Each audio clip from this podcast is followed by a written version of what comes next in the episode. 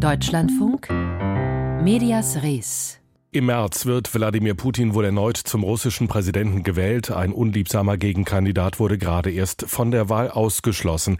Echten Wahlkampf muss Putin also nicht fürchten, ebenso wenig wie eine schnelle Niederlage in der Ukraine. Ganz im Gegenteil, die Unterstützung aus den USA stockt und könnte mit einem Präsidenten Trump komplett wegfallen. Genau in diesem Moment gibt Putin erstmals seit seinem Angriff auf die Ukraine einem westlichen Journalisten ein Interview, dem US-Talkmaster Tucker Carlson, der mit Fox groß wurde, inzwischen aber unter eigener Flagge auf dem Portal X veröffentlicht. Unsere Expertin für Russland und die Ukraine, Gesine Dornblüt, war mir heute Mittag zugeschaltet und ich habe sie gefragt, warum Putin ausgerechnet mit Tucker Carlson sprach. Also Tucker Carlson selbst hat es ja so dargestellt, Überhaupt nur er habe ein Interview angefragt bei Putin, die übrigen Korrespondenten alle nicht. Das hat selbst der Kreml inzwischen dementiert. Aber in der Tat, Putin hat nur bei Tucker Carlson eingewilligt. Der Grund ist ziemlich klar. Also Carlson ist ja bekannt dafür, dass er Verschwörungsideologien verbreitet. Ich finde es auch schwierig, ihn als Journalist zu bezeichnen. Und außerdem ist auch bekannt, dass er anti-ukrainisch eingestellt ist. Er hat zum Beispiel die mehr von den angeblichen US-Biowaffenlabors in der Ukraine wiederholt. Das ist eine russische Propagandalüge. Er hat auch mal verbreitet den Kachowka-Staudamm in der Ukraine. Der hätten die Ukrainer selbst zerstört. Ja, und dann ist natürlich Tucker Carlson als Amerikaner interessant, weil die USA bisher jedenfalls der wichtigste Unterstützer der Ukraine sind. Ähm, und für den Kreml ist es wichtig, da die US-Gesellschaft zu erreichen. Warum hat Putin das Interview gerade jetzt, so kurz vor den Präsidentschaftswahlen im März gegeben? Es gibt die These, er hätte mit diesem Interview davon ablenken wollen, dass ein Konkurrent Boris Nadjestin kürzlich von der Wahl ausgeschlossen wurde. Ich halte das für übertrieben, denn das russische Staatsfernsehen hat andere Möglichkeiten, Themen zu setzen und Themen auszublenden. Ich glaube, ausschlaggebend ist eher der Wahlkampf in den USA. Da ist es jetzt eine ganz entscheidende Phase. Ähm, die USA, wie gesagt, sind ganz wichtig für die Ukraine und ähm, sie brechen jetzt weg als Unterstützer der Ukraine. Es ist im Interesse Putins, US-Präsident Biden zu schaden. Die Republikaner sind gegen die Unterstützung der Ukraine und äh, Putin hat das in dem Interview auch mehrfach angesprochen. Er hat da an die einfachen und klugen Bürger appelliert, an den gesunden Menschenverstand. Die USA, die Politiker sollten sich eher um die Probleme kümmern, die wirklich die Menschen in den USA USA äh, besorgen würden. Und ja, unterm Strich war das einfach zu diesem Zeitpunkt Wahlkampfhilfe von Carlson und Putin für Donald Trump. Auf welche Weise hat Tucker Carlson dieses Interview denn geführt? Also das war überhaupt kein konfrontatives Interview. Zu Anfang gibt's ja so ein 20 bis 25 Minuten langes, ähm, ja, eine Art Geschichtsvorlesung Putins. Da versucht Carlson mehrfach einzuhaken, ohne Erfolg. Er hat sich dann gefügt und wenn er nachgefragt hat, auch danach, dann waren das oft Verständnisfragen einige durchaus erhellend. Er hat zum Beispiel gefragt, was äh, denn eigentlich Entnazifizierung der Ukraine bedeuten würde. Aber wie so häufig ist eigentlich wesentlich, was ausgelassen wurde, was weggelassen wurde. Ähm, Tucker Carlson hat nicht eingehakt bei diversen verzerrten Darstellungen, die Putin gegeben hat. Und er hat ihn auch auf bestimmte Themen wie die Kriegsverbrechen in der Ukraine gar nicht erst angesprochen. Welchen Niederschlag findet das Interview in russischen Medien? Der ist groß, ähm, ja, schon vorab, aber es war jetzt auch über das Wochenende immer noch das zentrale Thema in den staatlichen und in den staatsnahen Medien. Vielfach wurden diese realitätsverzerrenden Aussagen Putins wiederholt. Margarita Simonyan, die Chefin des Propagandasenders RT, hat äh, in einer Talkshow gesagt, sie und ihr Mann hätten geweint, als sie das Interview gesehen hätten. Es sei ein historisches Interview, das erfolgreichste Interview in der Geschichte des Journalismus und die US-Bürger seien geschockt im positiven Sinne, dass ein Präsident, der Präsident Russlands, 25 Minuten einen Geschichtsvortrag halten könne und das auch noch auswendig.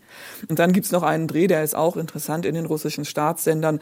Da ist nämlich die Rede vom unabhängigen Journalisten Tucker Carlson, der sei jetzt in den USA extremem Druck ausgesetzt und damit nährt man eben auch diese Erzählung äh, von der angeblich unfreien Presse in den demokratischen Staaten und von Pressefreiheit im Gegenteil in Russland. Und vielleicht noch ganz kurz zu den unabhängigen russischsprachigen Medien, die es ja auch gibt, wenngleich auch zumeist außerhalb Russlands.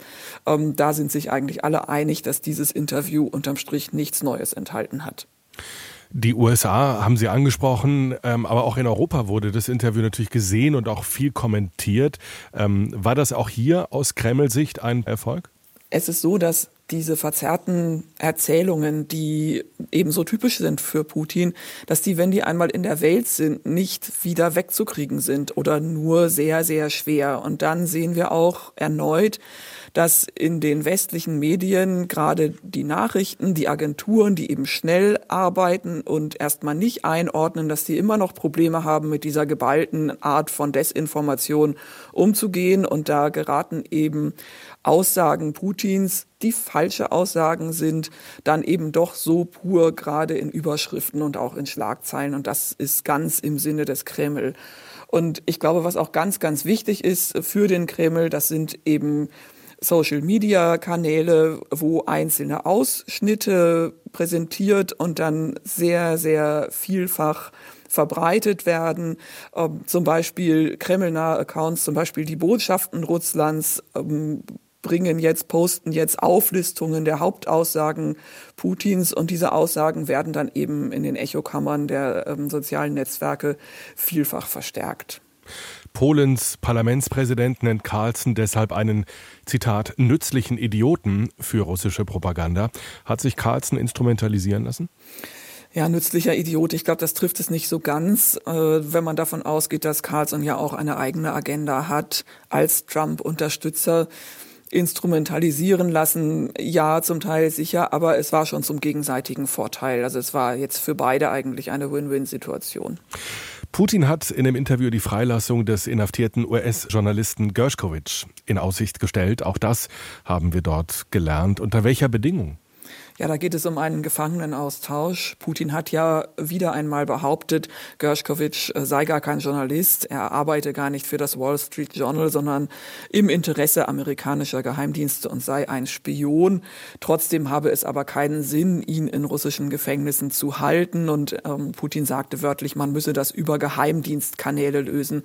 Gemeint ist ein Austausch. Und es wurde auch klar, und das war tatsächlich eine der wenigen Neuigkeiten in diesen zwei Stunden, es wurde klar, dass Putin den Tiergartenmörder in Berlin haben will, einen Auftragsmörder, der ja 2019 ähm, in Berlin einen ehemaligen tschetschenischen Feldkommandeur erschossen hat und wegen Staatsterrors verurteilt wurde. Putin hat den Namen nicht genannt, aber es war klar, dass der gemeint ist und Putin will diesen Mörder. Und dafür nimmt der russische Staat schlichtweg ausländische Staatsbürger als Geiseln. Das heißt, äh, Tiergartenmörder gegen Gershkovich? Das klingt so aus diesem Interview und es klang auch vor einigen Monaten schon mal an. Das äh, Problem ist natürlich, dass äh, Gershkovich amerikanischer Staatsbürger ist und hier haben unabhängige deutsche Gerichte befunden ähm, und ein Urteil gesprochen über diesen Auftragskiller.